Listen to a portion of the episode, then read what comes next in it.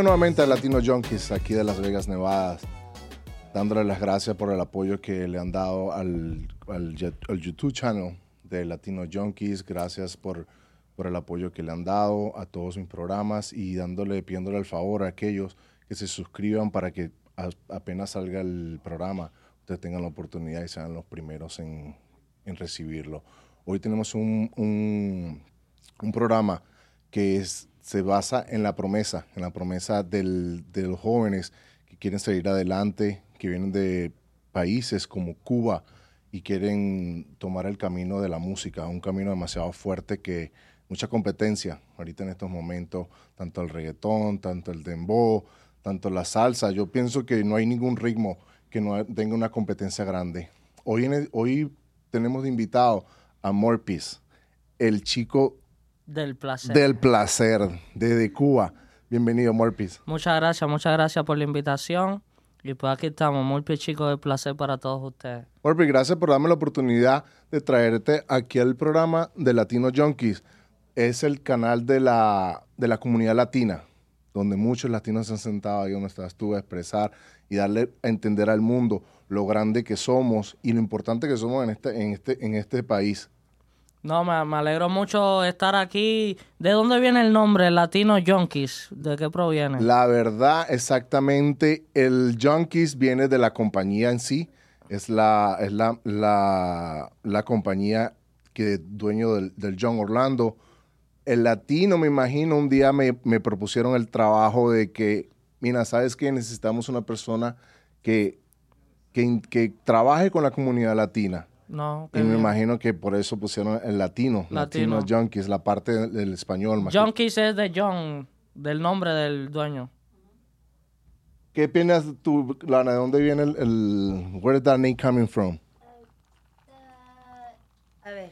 So, John Orlando tiene un, él tiene un podcast que se llama uh, Action Junkies y era el primer podcast que tenía. Oh, Pero ahora él tiene muchas podcasts, como es kind of, like a es como- network. It's a Ok. network, Es right? un network ahorita. So, tiene Junkies, so tiene Bizarre Junkies, Latino Junkies, Fight Action, Junkies. Fight Junkies. Oh, that's cool, that's hay cool. muchos, yeah, yeah, yeah. Comedy Junkies, hay muchos. Es una comunidad, es una comunidad. so- somos parte ya de algo más grande. Exactamente, tam- somos parte, ¿sí? porque tomaron, pusieron, nos tomaron en cuenta al latino para darle a conocer a la comunidad y al, y a- y al mundo entero lo que somos capaces los latinos. No, en pues este sí, país. pues sí. Latinos, latinos al poder. Estamos dándole duro, demostrando que sí se puede y que somos iguales que todos, luchando por un sueño. Murphy, háblame un poco de ti, ¿de dónde vienes? Bueno, yo soy cubano de Santiago de Cuba, la isla del Caribe. Uh, la, la- ¿cómo que le dicen? No es, no es- la, la, la isla de la salsa o la, isla- la isla... ¿Cómo es el dicho que tienen de Cuba? Eh, pues ahora mismo no sé cuál dicho, no sé cuál dicho. Ya llevo ya nueve años ya sin ir a Cuba, vine de Santiago, Cuba, directo para acá, para Las Vegas, y ya llevo como nueve años, no he podido volver a ir. eh, por cosas y cosas y bueno yo yo pues, todavía con el dije gobierno. sí con el problemas con el gobierno problemas con la salud problemas de económico todo todo depende sabes cuando uno a veces quiere ir la cosa está muy mal allá y pues prácticamente no tengo tengo muchos amigos allá pero mi familia está acá todo el mundo Murphy, a, a pesar de la, a pesar de la, de la situación económica y de cualquier tipo de problema político que puede tener tu país, tú creciste allá. yo crecí allá sí ¿Cómo fue tu infancia en Cuba? ¿Cómo fue ese salto a la música? Bueno, yo- mi infancia fue muy divertida, la verdad. Eh, me alegro haber nacido en Cuba.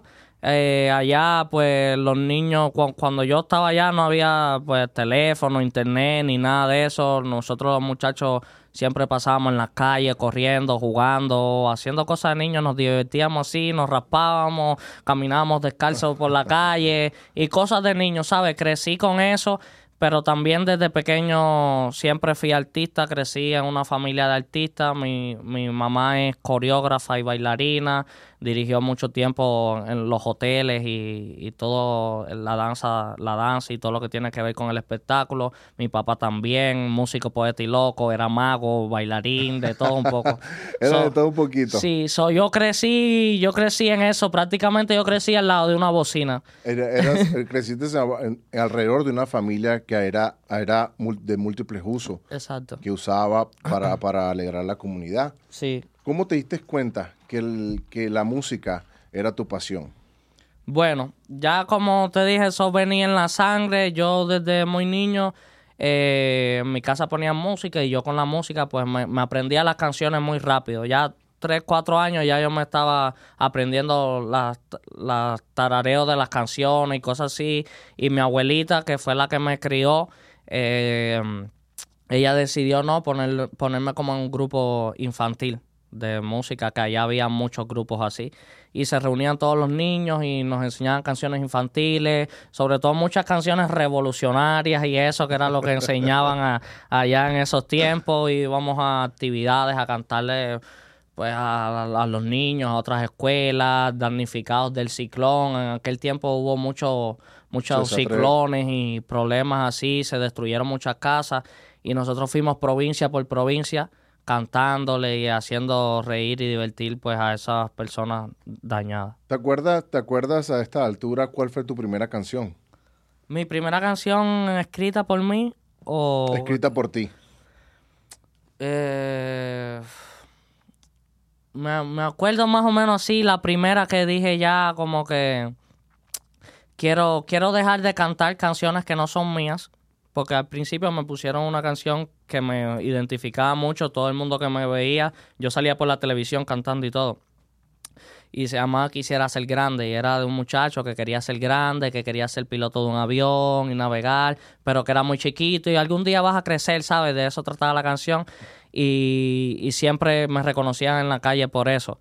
Pero ya cuando fui obteniendo más o menos 12, 13 años, quise ya eso como, como me estaba aburriendo. Y ya no quería cantar, ya no quería ir a los ensayos y no me gustaban esas canciones porque no me gustaba que me identificaran solo por esa canción. Y dije, yo quiero hacer mis propias canciones. Y no me sentía cómodo pues cantando en, en- en las voces de otras personas, imitándolo, ¿ves? Y dije, tengo que crear mi propio flow y empecé a crear mi primera canción. Era algo bien bobo, era como que, "Ah, mami, qué rico tú te mueves con ese movimiento, qué rico tú te mueves, pero yo quiero hacerte una pregunta, dime si te va, mami, dime si te viene. Así.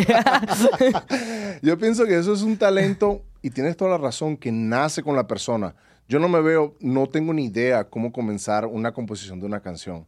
Yo pienso que eso se lleva en la sangre, como tú has dicho, tuviste alrededor de, de tus familiares que fueron artistas. Sí. Yo creo, yo pienso que eso fue una de las cosas que con que tú naces, ese don, esa bendición que te da Dios cuando, cuando naces, porque no es fácil tararear y, y conectar una canción con la otra. O sea, ¿cuál es tu inspiras, cuál era tu inspiración en ese momento? Bueno, al principio, eh, para mí cantar era como que me estaban obligando, porque fue mi abuela la que me puso en eso, pan, y yo me dejé llevar. Era un niño, pero lo que más me gustaba era bailar. Y yo iba, pues, bailar y cantar es parte de algo conjunto, ¿ves? Es música y es eh, inspiración, dejarse fluir por el sentimiento que te brinda la música, ¿ves? Y, ah, y entonces llegó un momento que yo no lo comprendía, pero a la vez fui juntando los dos, porque los dos es parte de lo mismo, tienes que tener ritmo. Sin, sin ritmo no puedes bailar y sin ritmo no puedes cantar tampoco. So, si tú sabes cantar, tienes que saber bailar también. Empecé bailando y yo iba como una película de baile retando a todos los que en la fiesta que bailaban más o menos pa me decían dale Mulpi rétalo y yo iba y los retaba vamos a hacer reto aquí pan tú contra mí batalla y se, se formaba un círculo alrededor de nosotros y se alborotábamos todo el party y empecé así bailando y ya después para hacer mis primeras composiciones no fue fácil tampoco. Yo me juntaba con otros raperos ya mayores, experimentados, que improvisaban. Y yo le decía, ¿tú escribiste eso? Y me, no, lo estoy cantando aquí así, a lo natural. A lo natural, ¿Y cómo tú wow. lo haces? Yo de niño me preguntaba, ¿cómo tú lo haces? Y yo, no, tú rimas así una palabra, me da una explicación, pero no es lo mismo explicarlo que hacerlo, ¿eh? Y bueno, yo me puse a practicar, empecé a hacer mis primeras escrituras y así. Todo es de la práctica y como dice el dicho, la práctica hace al maestro. Al principio yo empecé escribiendo cosas que riman, pero no era una letra tan fuerte que llega, ¿sabes? Ya después que tú vas escribiendo y vas escribiendo, vas, vas cogiéndole más sentido, dándole más realidad a, la- a las letras que hace. Y pues eso es lo que te hace ser mejor artista. Dijiste una cosa ahorita que si no sabes bailar, no puedes cantar. Exacto. No, no puedes componer. Este, había escuchado que supuestamente, no sé qué tan cierto sea, que Daddy Yankee compone, canta, pero no sabe bailar. Sí. Bueno, Daddy Yankee es Algo un fuera- caso, un caso aparte. Porque es verdad que el, que el muchacho es un poco zurdo para, para, para bailar. Eso siempre, eso lo sabe, Y lo ha estamos dicho. hablando del jefe. Sí, es el jefe, eso es un líder, pero tuvo el talento de, de saber escribir y él es como rapero. El rap ya es otra cosa, el rap es ya algo más natural, no tiene que, que bailar mucho y él se identificó por eso. Pero sí tiene que tener algo, el ritmo. Él alcanzó el ritmo de alguna manera, él lo estudió, no aprendió a bailar, pero aprendió a coger el ritmo, el tiempo. Eso es muy importante en la música, caer al tiempo, saber cómo caer al contratiempo. Y cuando tú dominas eso, tú en cualquier ritmo fluye, como lo hace Daddy Yankee, Por ejemplo, el boss. por ejemplo, lo que estás diciendo, que aprendiste a rimar, aprendiste a conectar las palabras. O sea, me estás dando a entender que si, por ejemplo, una persona común, una, que una, por ejemplo, yo, si yo quiero ser cantante, podría, podría, podría- no cantante, componer, Sí. podría aprender o es una cosa que tiene que salir natural de mí. puedes aprender.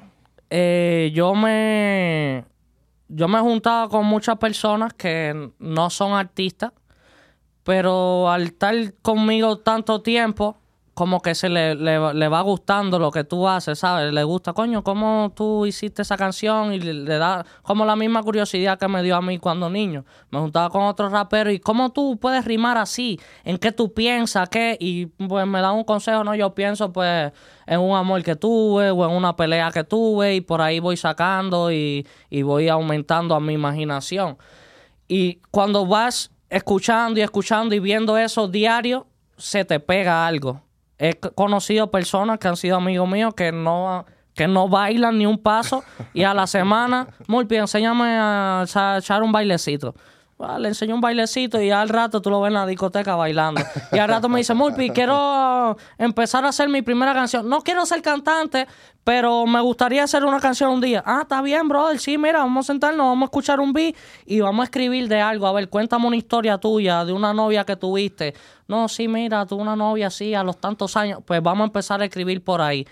Cree, escribe de algo real que te haya pasado y dale un poco de imaginación y creatividad. No cuenta exactamente cómo pasó.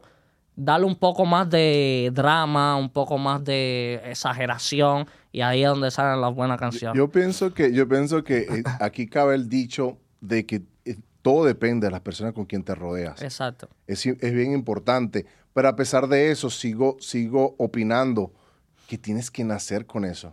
Es igualito el, no- el que tú te hagas pelotero. Mira, si yo te digo a ti, anda a jugar ahorita, quiero que a béisbol. O sea, me imagino que sí aprendes, pero tienes que tener... Exacto, yo te puedo naturales. batear, yo te puedo batear una pelota, pero no te voy a dar un jonrón porque yo no nací para ser pelotero. Exactamente. Yo pienso que cada quien sale, nace con su don. Exacto, cada cual nace con su don. De ahí a que seas mejor cada día, solo depende de ti, de las ganas que tú le quieras dar a eso. Porque hay muchas personas que les gustaría ser cantantes porque cantarte, cantante es lo que se usa, porque tienen muchas mujeres o porque ganan mucho dinero o por cosas así. Hay otras personas que lo hacen porque es su pasión. Y es su manera de expresarse, es su Exacto. manera como... Hay personas que van al gimnasio a desestresarse. Exacto. Hay personas que me imagino que cantantes se desestresan este, escribiendo, cantando, componiendo canciones. No es tan fácil como, como uno piensa tampoco, que se va a sentar, va a hacer una No, canción, ah, y cualquiera escribe una canción. Cualquiera puede hacerlo, sí. Pero Sentarse, lo que, pero no creo que sentarse y, y hacer algo, pero que vas a hacer una buena canción, ya esos son otros 20 pesos. Yo pienso que sigues, vuelvo, vuelvo y repito, es un talento que nace. Nace, nace. Para poder esa virtud que tienes la, la, la, la manera de conectar las palabras, conectar las rimas. Exacto. Pero no solo eso, mira, naces con eso. Hay personas que nacen con el talento, hay otros que lo, que lo moldean. Es como un diamante, va, que lo vas puliendo y lo vas puliendo y lo vas puliendo. Pero ¿qué consta de eso? Si tú solo quieres cantar una canción, ah, lo hiciste, sí, lo puedes hacer. Pero si tú no tienes la inspiración de levantarte todos los días a crear una canción, a inspirarte de eso, tú no vas a hacer más nada de ahí para allá.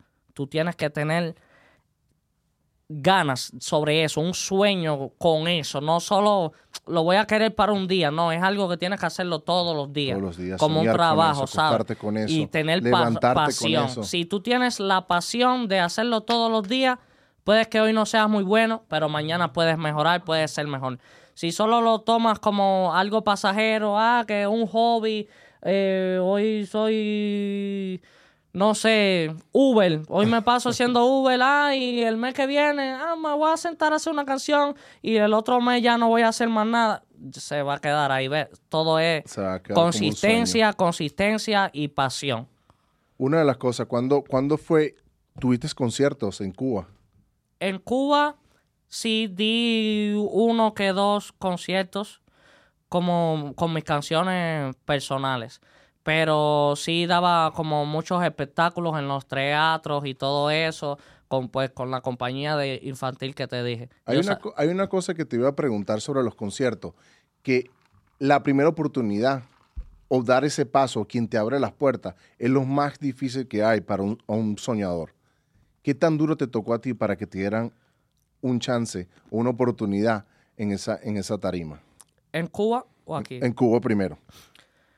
En Cuba no, no fue nada difícil. Como te dije, desde que fui un niño, eh, me pusieron en un grupo musical y allá se usaba mucho eso. Y e- esa persona que era el jefe era un señor mayor y controlaba como a muchos niños, iban los padres y hacían actividades.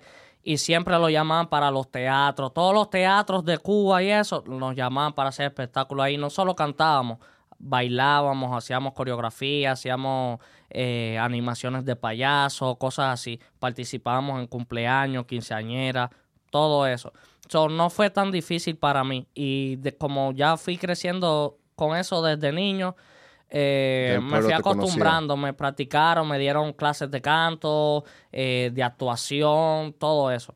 No era una compañía grande, todo fue algo así chiquitico, ensayamos en una casa, en, en las escuelas, después de los horarios de clase, cosas así.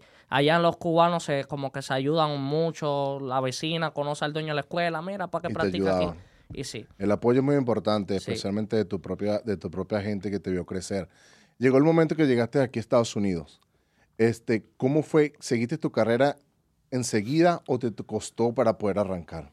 seguí mi carrera enseguida. A los pocos meses de llegar aquí, ya me habían comentado eso antes de yo salir de allá. Había un programa aquí que se llama La Banda de Univision, donde ganó CNCO. No sé si sabes quiénes son. No. Bueno, fue un programa que hicieron como para el 2020, 2021. Hicieron la primera temporada. Yo todavía estaba en Cuba y me habían comentado eso. Me dijeron, no, el año que viene van a hacer la segunda temporada. El año que viene a lo mejor ya tú estás aquí en Estados Unidos. Vamos a ver, te voy a ayudar para que entre. Wow. Y así fue ya, yo tenía ese sueño desde Cuba, no, cuando vaya voy, pero no me lo había creído hasta que llegué aquí. Cuando llegué aquí, una amiga le comentó en el trabajo a mi mamá, mira, ya están haciendo los castings y mi mamá me apuntó. Fui, mandó un video cantando mi canción. Me dijeron, te vamos a avisar si te seleccionamos. Y como los tres, cuatro meses que ya yo había llegado aquí, me llamaron, oye, ¿estás listo para venirte para Miami? Wow. No, sí, no, sí, mira, fuiste cogido para la banda, ah, la- vamos a hacer una... No, mentira, no era para Miami todavía, era para Los Ángeles. Y van a hacer una preaudición acá, tienes que estar a tal hora, pim pam. Fui para allá, una cola, una fila, dos cuadras de gente, de No, todo. Te esperabas, te esperabas esa cantidad de gente, esa cantidad de competencia. Bueno, yo llegué tempranito, a las 5 de la mañana no había nadie, yo era el primero en la fila. El primero en la fila y yo fui vestido bien bonito con una camisita. Yo venía de Las Vegas y era allá en Los Ángeles. Así un frío a esa hora. Ay, muchacho. Yo congelándome ahí en plena entrada. Y eso abría a las 8. Ya a las 5 de la mañana ya yo estaba ahí. Era el primero en la fila. Y una fila así, man, dos cuadras. Ya cuando a las 8 de la mañana eran dos cuadras llenas de gente. Bueno, yo fui uno de los últimos en salir. Hice todo bien, pam, pam, me tiraron fotos, les caí bien, llevé a mi hermanito pequeñito, mi hermanito se robó el show también por allá, cantó. Y después de todo, a los meses me llamaron, oye, sí, mira, fuiste escogido, tienes que venir para acá, para Miami, ya vamos a hacer el show, las primeras audiciones con Wisin, con Wisin Laura Pausini, Wow. Mario Don, el de Camila, y Alejandra Espinosa. O la sea, tú vienes de un background que, que, que viene con calidad. Claro, claro, yo vengo Tú creando... no viniste nada más a tirarte en, en, en las discotecas aquí. No, sim- tú, hiciste- tú estás hecho tu carrera. Ya, exactamente, ya yo tengo pues un, una carrera ya haciendo, yo salí en Univisión, en Telemundo, eh, donde más he ido a California a cantar, me conocen por Puerto Rico, por Canadá, ya tengo varios temas con, con muchos streaming en Spotify. Yo vengo creando una historia desde niño. Se me ha hecho un poco difícil porque la verdad han sido años de pues de lucha y sí, mira, te cogemos, pero no te, no te aceptamos por acá. Eh, no, no ha sido fácil como tal, como aparentemente yo digo, ¿sabes? Y coño, llegó y ya tiene todo. No ha sido fácil.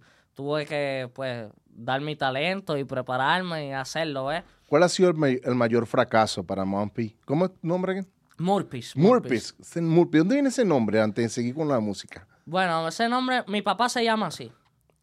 El nombre es único. Murphy.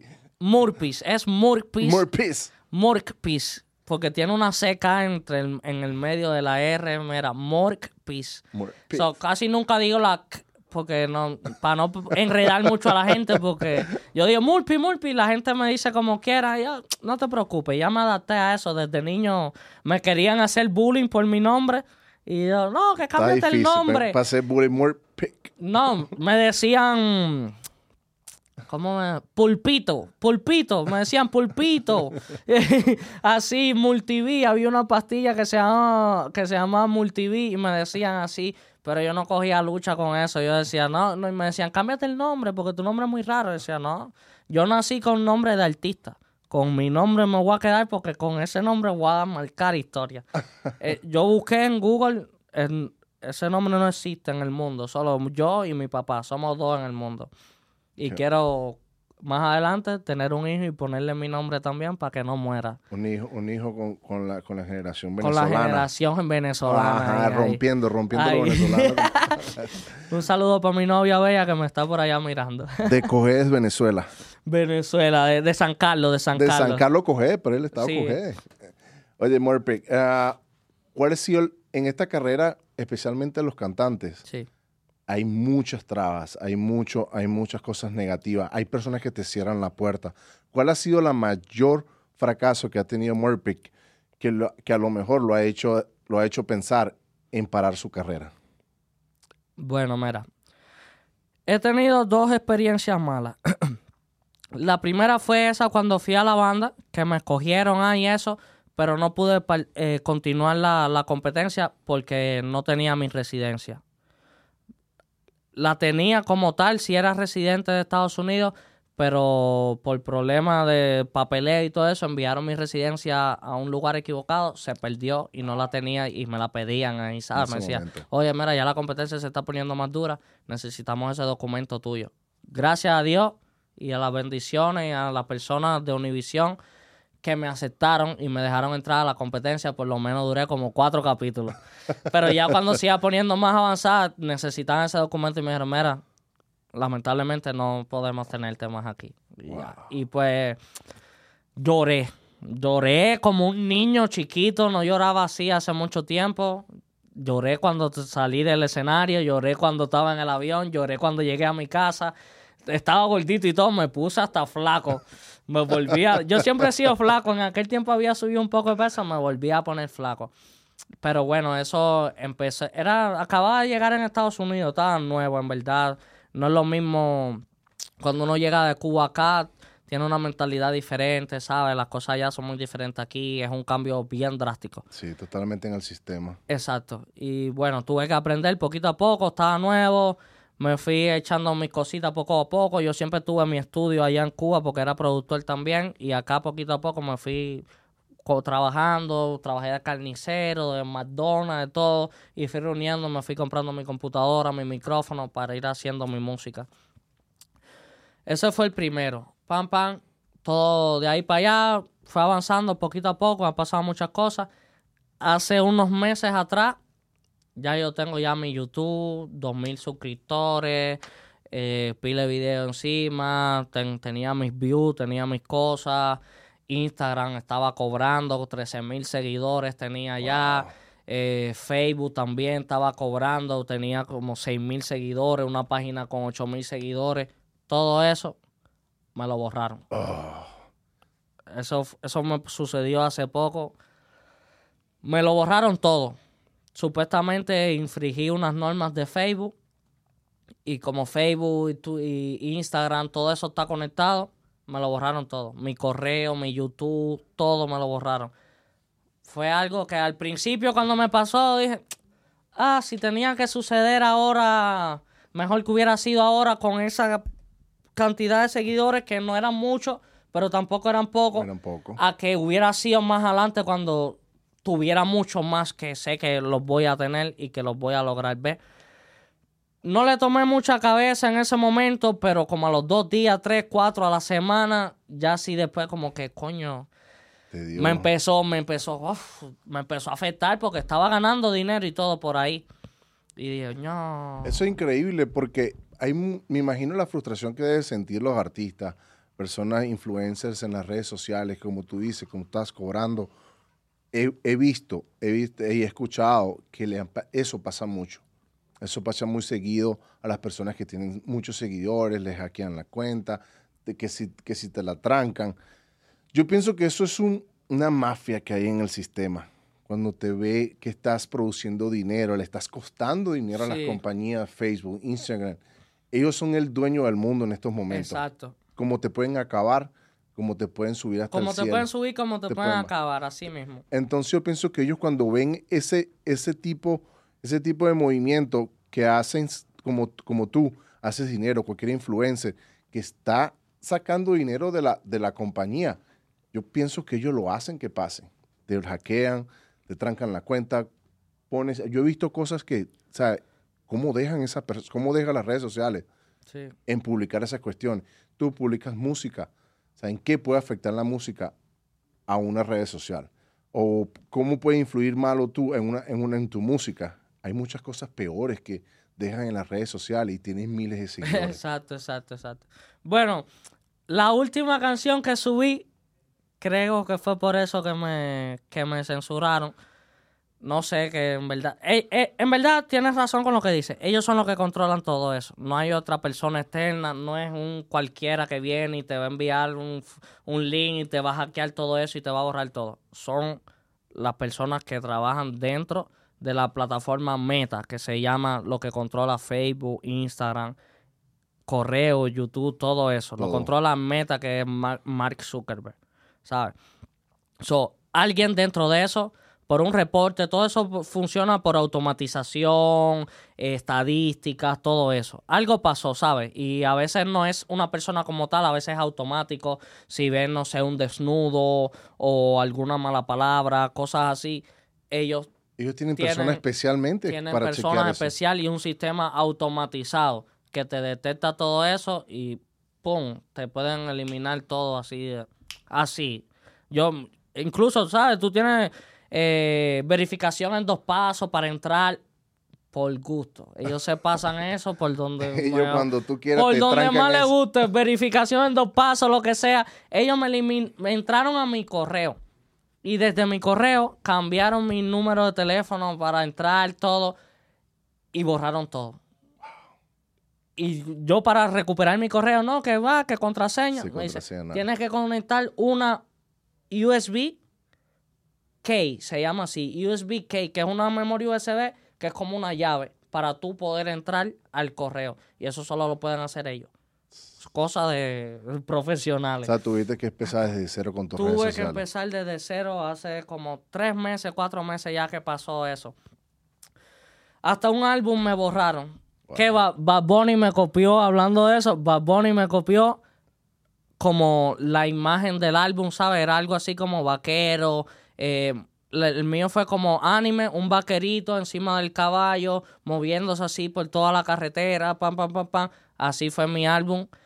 Y me lo eliminaron. Y a los dos meses, Bad Bunny sacó ese álbum con el mismo caballito corriendo por toda la carretera, pero obviamente más profesional porque él cuenta con la con el, Con las- todas dinero y con todo por lo profesional. Y yo lo, lo mío lo hice todo. Yo, yo hago mis propios diseños, yo hago mi, mi cover, mi producción, la imagen, el, el diseño de la carátula, todo. Yo todo pienso lo hago que yo eso mismo. lo haces por el momento. Pienso que si sigues trabajando fuerte y tienes la dedicación y especialmente la disciplina, te va a llegar la oportunidad de tener una persona específica que te haga todo eso por ti. Exacto. Tú simplemente te vas a dedicar a cantar. Una, Mampic, una cosa que tienes es un sobrenombre que me dijiste, es el muchacho del placer. El chico del placer, el chico del placer. ¿De dónde viene eso? Bueno, eh, yo desde pequeño siempre como que, ay, necesito buscarme como, eh, pues, el nombre artístico. Todo el mundo me decía, no, Murphy no, Murphy no. Y yo, ¿por qué Murphy no, pan? Y me- sea, yo dudaba a veces. Primero me había puesto la amenaza, pan. Fui a sacar mi primer ID. y, Ay, cuando pongo, no, tú firma, Murphy la amenaza, pa. Y tú sabes, allá en Cuba es como muy eh, eh, comunismo, pan, y los policías. Y ahí mismo tú te vas a hacer el ID con los policías. Cuando la amenaza, y el policía me dice, ¿La amenaza de quién tú eres? ¿Tú quieres ver cómo tú te vas preso ahora mismo aquí? ¿La amenaza de quién? Cámbiate esa firma. y yo, bueno, ya, este nombre artístico yo creo que no quita o tengo que buscar otro. El chico del placer. Pam, pam. Perdón. Y entonces me junté la otra vez con uno de los pioneros del reggaetón, Candyman. Fue uno de los primeros creando reggaetón pues en, Cuba, de artista que ahora mismo reside en Miami, está haciendo sus cosas, está haciendo tendencia ahora mismo, Candyman, saludos para el maestro Candyman. Todo el mundo conoce quién es Candyman. Los primeros reggaetones que se pegaron en Cuba y todo eso, de cuando el tiempo de Jamaica, que eran las canciones que se estaban sonando, el hombre Candyman, pionero. Tuve la oportunidad de hacer un tema con él y con Kiki Pro, un productor bien duro de allá de Santiago de Cuba. Y él me cambió el nombre y me dijo, no, tú eres un chamaquito, yo era bien chamaco y siempre andaba con muchas evitas. Y me dice, te voy a poner el gigoló. Me cambió el nombre y me puso el gigoló, pa, pero el gigoló ya estaba como muy quemado. Me quedé, esa, esa canción la hice con él y él me dice el gigoló, pam, pam, pero dije, no, el gigoló ya eso está muy quemado. Aparte, yo no soy ningún gigoló, ¿sabes? Ando con mujeres, ah, pero no soy gigoló. Yo soy el chico del placer. Eh, ah, ¿Por qué el chico del placer? Porque es un placer conocerme. Todo el que anda conmigo es un placer conocerme, es un placer escucharme cantar, es un placer, pues, compartir conmigo, ¿sabes? Todo el que me, coño, hacer es un placer compartir contigo, ¿eh? Y me dijo, coño, el chico del placer, ¿sabes? Me, me gusta, pues, complacer a la gente, darle el, el placer de de compartir conmigo, de darle lo que le puedo brindar, ver, sabiduría, conocimiento, no sé, un- una noche de diversión, un momento especial, algo así. Por eso el chico del placer. De verdad que me, me impactas con, el, con ese sobrenombre porque, porque la verdad que tienes toda la razón. Es un placer hablar contigo. Es increíble y me molesta a veces las personas que niegan la oportunidad a, los, a esas promesas, a esas promesas de la música. Yo no sé si, si el chico del placer es el próximo Back Bunny, el próximo, el próximo Daddy Yankees. O sea, ¿por qué no darle la oportunidad? Me molesta esas personas que cierran, cierran las puertas a esos talentos. No, porque no tienen 3 mil, 15 mil seguidores. Exacto. Yo te doy la oportunidad. Gra- me gracias, me das más bien, me, me corrijo, me, das la- me diste la oportunidad porque sé que vas a llegar muy lejos Muchas gracias. y voy a tener el placer y tuve la primicia de, de estar contigo aquí en el podcast y que va a ser difícil en unos años poderte contactar. De verdad que No, te- yo de verdad te considero, gracias por la oportunidad. En unos años espero volverte a ver. Yo sé que tú también con esto, con lo que te proponga, vas a ser grande y no va a ser difícil contactarme porque yo aprecio a las personas que me dan la oportunidad pues desde que estoy ahora creciendo y siempre me voy a acordar de ti al final. No, de verdad te agradezco por la oportunidad que me diste. Y yo quisiera que nos regalaras al, al- aquí a la, a la audiencia de Latino Junkie un pedacito de tu música para que ellos se vayan familiarizando contigo, Ok, mira, con el le- talento de Cuba. les voy a dar algo, les voy a dar algo. Esto es primicia. A ver, a ver, se conectó el Bluetooth. Dale, dale, dale, dale con calma. Ahora te conecto, te conecto y te doy algo, te doy una primicia.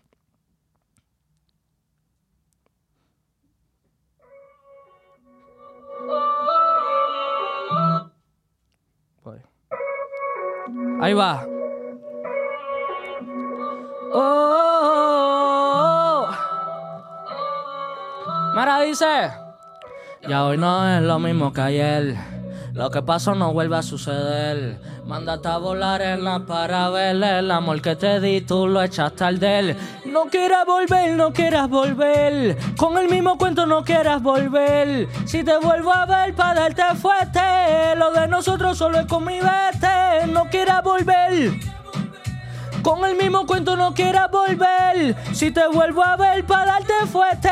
Lo de nosotros solo es con mi vete. Solo come y vete, come y vete. Te traje el delantal para que disfrutes este banquete. No me ames, no me cele que no somos nada detente. Ja, porque ya no soy tu juguete. Le quito el arco, pa' la pita me largo, los billetes largos. Soy el narco, traficando music por hay que declararlo. A Cupido lo embargo, le quito el arco, pa' la pita me largo, los billetes largos. Baby, cuando lleguen las seis, te llamo pa' comerte ese gelato. Ya hoy no es lo mismo que ayer. Lo que pasó no vuelve a suceder. Mándate a volar en la parabela. El amor que te di, tú lo echaste al del. Y no quieras volver, no quieras volver. Con el mismo cuento no quieras volver. Si te vuelvo a ver para darte fuerte. Lo de nosotros solo es con mi vete. No quieras volver, no quieras volver. Con el mismo cuento no quieras volver. Si te vuelvo a ver para darte fuerte. Lo de nosotros solo es con mi vete. Quedan recuerdos en mi cama de cuando lento y rico lo hacíamos. Pero tú te empeñaste en ser una maldita, hacerlo porquería. Aún seguimos viéndonos, pero no es lo mismo que sentíamos. Yo ya sabía por dónde tú venías. En mi cama, de cuando lento y rico lo hacíamos. En ser una maldita, hacerlo porquería. Aún seguimos viéndonos, pero no es lo mismo que sentíamos. Tú no supiste encender, ya se dejaba ver cómo esto acabaría. Molpi,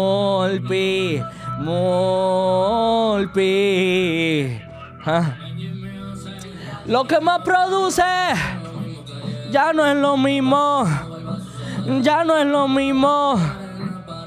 El amor que te di tú lo echaste al del Y no quiera volver, no quiera volver Con el mismo cuento no quiera volver Si te vuelvo a ver para darte fuerte Lo de nosotros solo es con mi vete